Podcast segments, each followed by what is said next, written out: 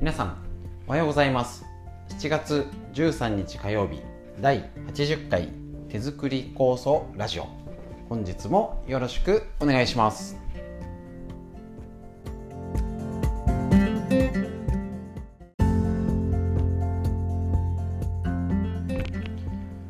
こちら手作り構想ラジオは埼玉県本庄市にあります芦沢治療院からお届けしております。こちらはですね、えーと、母が手作り酵素を始めて35年高になりましてですね北海道の十勝金星社の、えーと、川村先生よりご指導いただきまして、えーと、酵素会だったり各種講習会をやっていたんですけれどもこのコロナの状況で一切できなくなっておりますのでせめてですねちょっとオンラインに今強化して自宅でも、えーと、今酵素を作ってる方に少しでも役に立つ情報をということでラジオに載せてお送りいたします。ということで短い時間ですけれども本日もよろしくお願いします。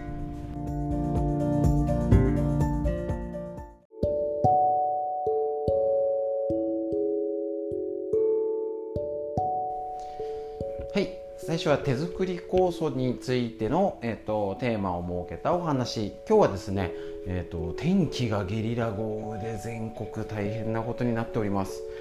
でね、あの各地ね、あの災害とか、あのお気をつけください、えっと、場所によってね、あの被害の状況とかね、えっと、昨日なんかも、あのわ雷来そうって言って意外と全然大丈夫だったりとか場所によってねこっから雨だけどこっち晴れてるじゃんぐらいの差があるのが線状降水帯っていうやつのね特徴らしいので是非ね気をつけてお過ごしください。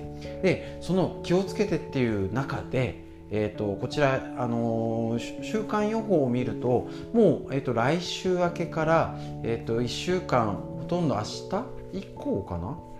もう33度34度とこちら予報が出てきております。もうあの梅雨明け間近。でもう夏が急に目の前にいます。気づいてましたか？なんかねこんなさなんか最初梅雨になったじゃんって言った瞬間に晴れて全然降んなくねって言ったらなんかしとしとしとしとまたずっと降ってみたいなでゲリラ豪雨っていう流れになってるのでなんだかあの真夏の感じが先なんだかなんだか今がなんだかよくわからない感じになっておりますけどもうすぐ夏本番。この温度差と気圧差とを考えたらぜひぜひ気をつけてください。皆さんすぐチェックしましょう。手作り酵素。こういう気圧の変化とか温度変化。ね、ある時は、えーと、冷蔵庫の中にあっても少し沈殿物が出たりカビのようなものが出たりいろいろ変質しやすいです。なのでひとまず今日の手作り酵素の、ね、ぜひ気をつけてもらいたいこと状態を見てあげましょう、ね、春作ったやつ梅の作ったやつもう何年も保存してあるやつあると思います。おいおい元気にしているかと, えーと、声をかけながら状況を見てあげてください。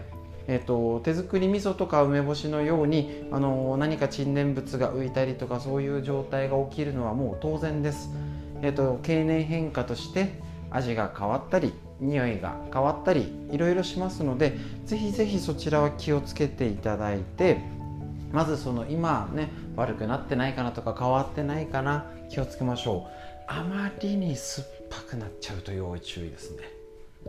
通常だったら大丈夫ですのでぜひぜひそのね手作り酵素の状態こういう温度変化がある時もともとあの梅雨時期は春に大体春に作って梅雨時期ぐらいから急にガーンと温度が上がった時はやっぱりねちょっと変わっちゃったんですけどって出やすいんですけど特に最近はねえこんな時期に？とか初め今までずっとやっててもう4年も10年もやってて初めてこんなになっちゃいましたとかそういうことが起きます。なんかねあの梅雨のさなんか災害情報に聞いてるかのように何十年も過ごしててこんなの初めてですみたいな。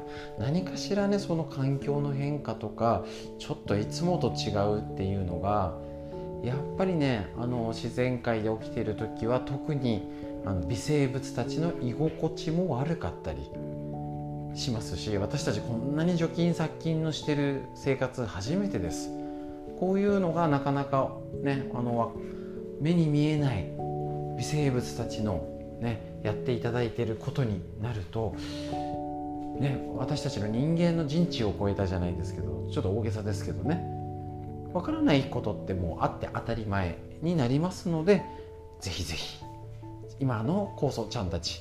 もちろんあのこれ災害時これからね、あのまたこういうニュース見てね大変な方、えっと、気をつけてください。で被害に遭ってないとしっかりあの状況を見てあやっぱり備えるべきはやんなきゃということで在庫を見る。こちら何度も言ってますね。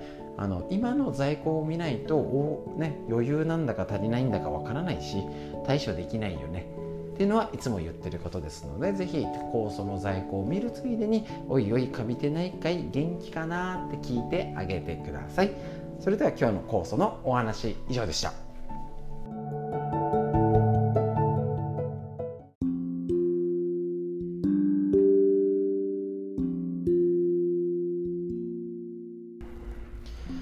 はいそれでは長生きいつまでも元気に。あの働き盛りお子さんまで脳が衰えないいつまでも元気にいるっていうことで、えーと、こちら筋トレの動画を送っておりますけれどもどうでしょうか皆さん、えーと、片足立ちということで昨日からお話ししております、ねえーとバランス力チェックどれが当てはまりますか？早速ちょっとねご自分の体のバランス力体のねえっと、片足立ちふらついたとかっていうのをチェックしてみましょう。1つ目絨毯や部屋の敷居マンホールなど小さな段差でつまずいたことがある。特に最近。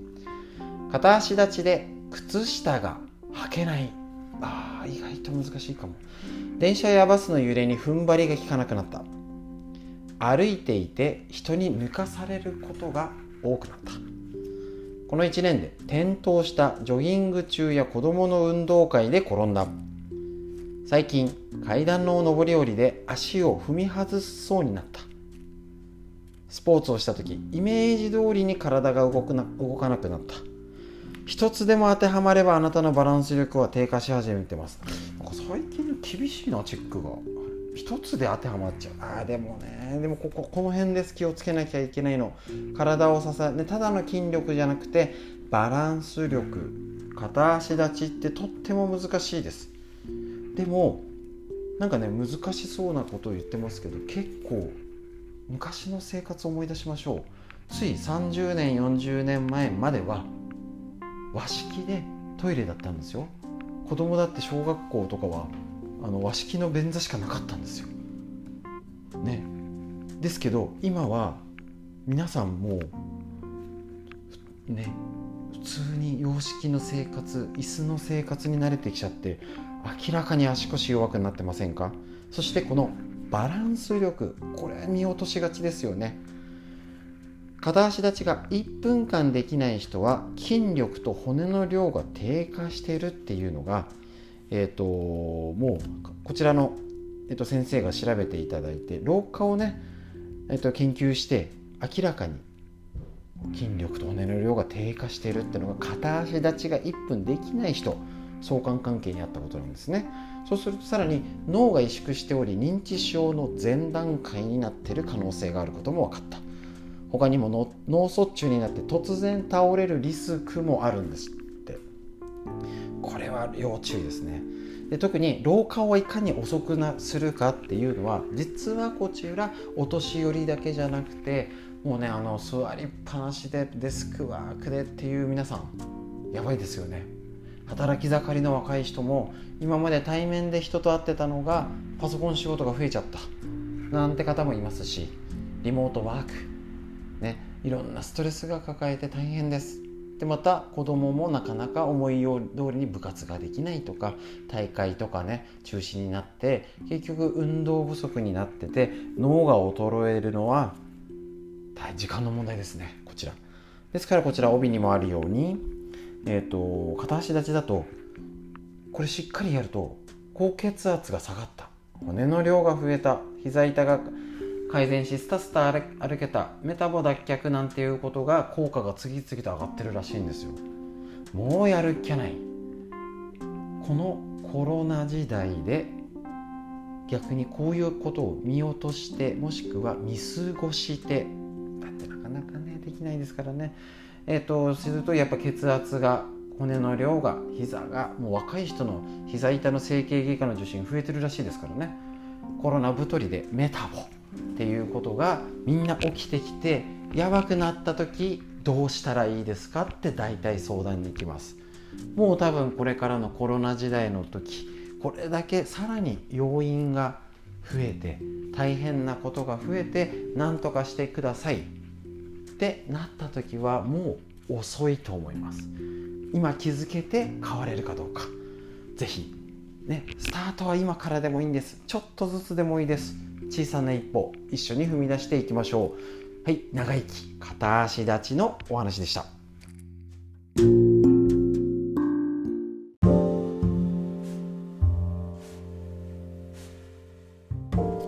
それでは毎日漢方こちらの方を今日のコーナー。緑薬品漢方堂の毎日漢方。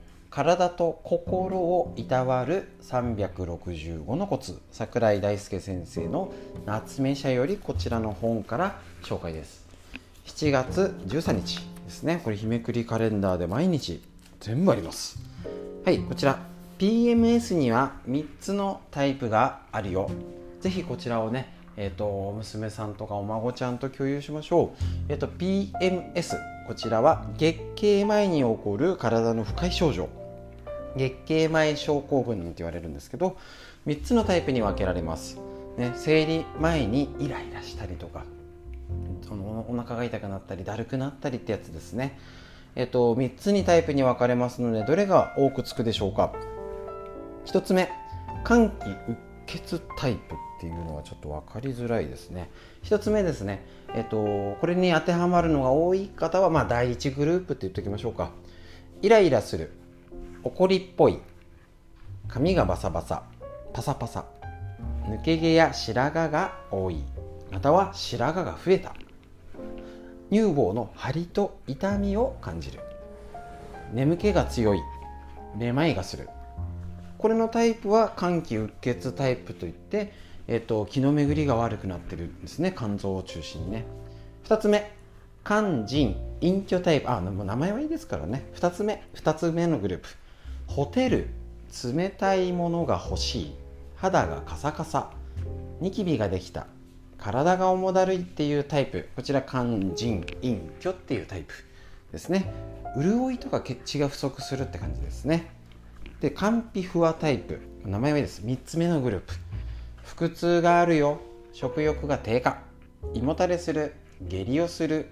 甘いものが欲しくなるよなんてタイプは結構ストレスが胃腸に来てるなんてタイプ。実は PMS って言っても東洋医学的な見方で言うとこのように3つの種類に分かれてこれで具体的な対策が変わってくるっていうことなんですね。意外とこういうことは知られていませんのであのただね生理前で辛いからなんか痛かったら痛み止め飲んでとかねなんかだるさでどうしてんのっていうともうなんか気合で我慢みたいなね。なんとか仕事行ってもう帰ってきて寝てますみたいなね。そういう方結構多いのでぜひぜひ気をつけてください。で特にあの最近の若い女性でその生理痛が重かったりとかであのお医者さん行っても原因がわからないってなっちゃうんですよね。でちょうどね前あのああの前のズームセミナーでも紹介あのちょっとね体験談としてお話しいただいたんですけどお孫ちゃんがねもう職場で倒れちゃうぐらいのね倒れるってみたいな、ね、生理痛がひどくてとかね。そういう方が来てやっぱりね歪みがひどかったんですね。そしたらもう1回ですごいむくみが取れてすっきりもうおばあちゃんみたいな手挙げて痛い痛い痛いって言ってたのが楽になってっていうぐらいの今ね若い方の体の異常が本当に増えてます。だからいきなり「あんた大丈夫や」とかってねあんまりちょっとねおせっかい的に言い過ぎちゃうとダメですのでこういう漢方の話とかこういうらしいけどどうとかっていうチェックをああおばあちゃんの目線でしてくれるとかねあの他にこういう話があるらしいよっていうことで是非ネタにしてもらってそういうことをぜひ酵素を上手に使ったりストレッチ体の歪みとかの方から家で対処できるヒントにぜひ使ってみてください。グループ分けが今日3つやりまして明日対策をご紹介します。ということでこちら体と心をいたわるコツ東洋医学のコツ以上です。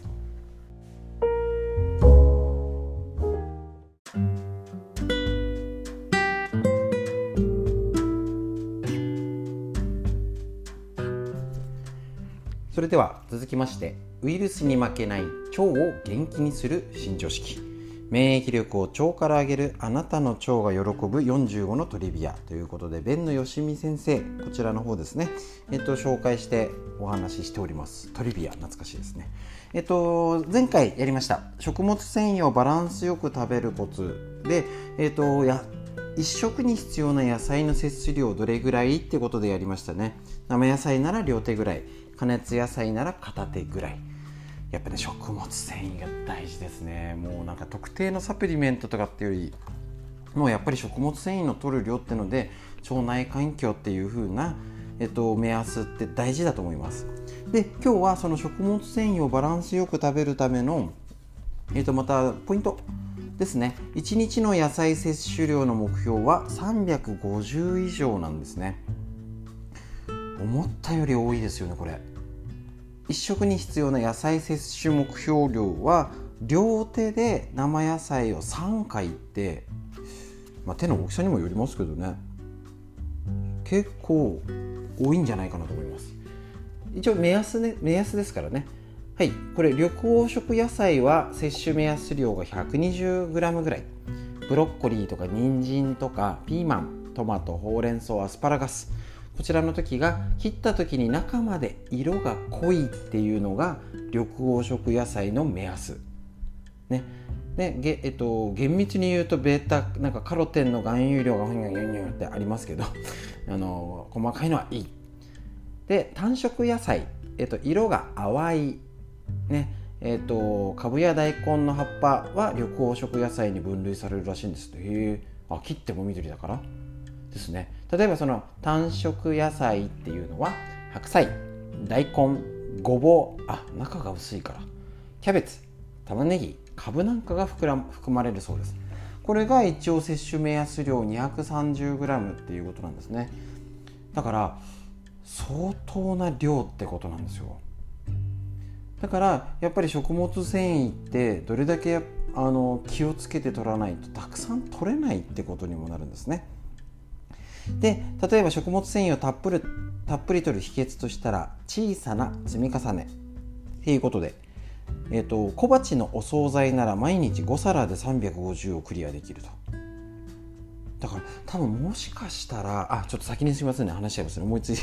はい。小鉢のお惣菜は野菜一食でたくさん取ろうとすると大変ですが毎食少しずつ積み重ねる癖をつければ1日の摂取目標量の350取るのは意外と簡単です。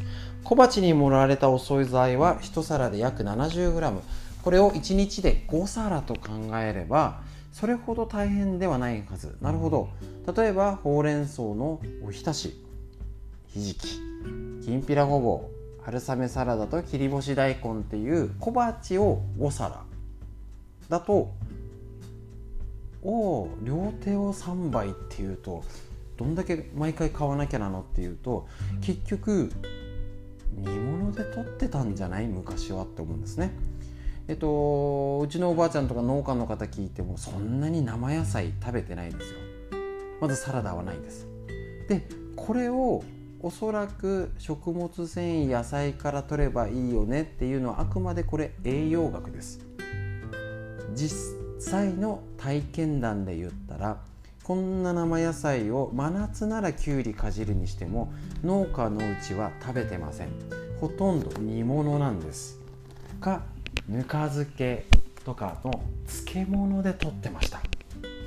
そうすると生野菜なら両手に乗るぐらいですけど小鉢だったら1日5皿なんですよ。これに例えばお味噌汁の野菜とか。ねあのうちだったらうどんの文化なんですけどうどんにやたらなんかあの糧って呼んでね何でもぶち込んでましたね野菜をね。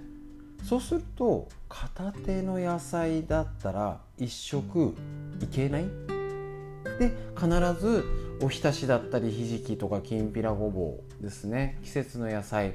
これからだったらなすとかいんげんとかね、そういうものが茹でたものって結構多かったですよね。うちは生野菜ほとんどおばあちゃん作んないでほとんどが茹でるか煮物。っていうとあ理にかなってたんじゃん。普通であれば1日野菜これだけ取りましょう。じゃあ生野菜両手を思いませんでした？昨日。あのあ両手の生野菜3食食べなきゃ。うんじゃあ買いに行こうっていうね。そこじゃないんです。ここがね情報の読み取り方です。普通なら思っちゃいますよね。うわレタスと,、えーと、トマトと買ってあーなんかちょっと,、えー、と他のもなんか買おうかなみたいな、ね、あのレタス3人レタスどうしようみたいに思うんですよ。それをいっぱいバカすか食べて3人だったら両手3人分毎日1食ですからね。3回用意しなきゃじゃなくてそれをまとめてひじきでドーンって煮込んだりきんぴらドーンだったりあの味噌汁水豚なんか野菜ぶち込んで漬物で食べてたらそんなに量がいらないってことですね。だって両手が片手でいいんですよ。そういうもう知恵が和食に凝縮されてるって考えたらそんなに頑張んなくていいんだってことがこの学びで気づくことです。こういうことが情報に振り回されない。正しく解釈する。ためには情報と実際に今までの経験だったり実際こうは言ってもねこうだよねっていうところを上手に読み取って実生活に落とし込むようにしましょう。で腸を元気にする生活をぜひ毎日過ごしてください。で酵素もここに入ってくるってことですね。なるほど。ということで今日の免疫力を腸から上げるっていう常識。学びでした。以上になります。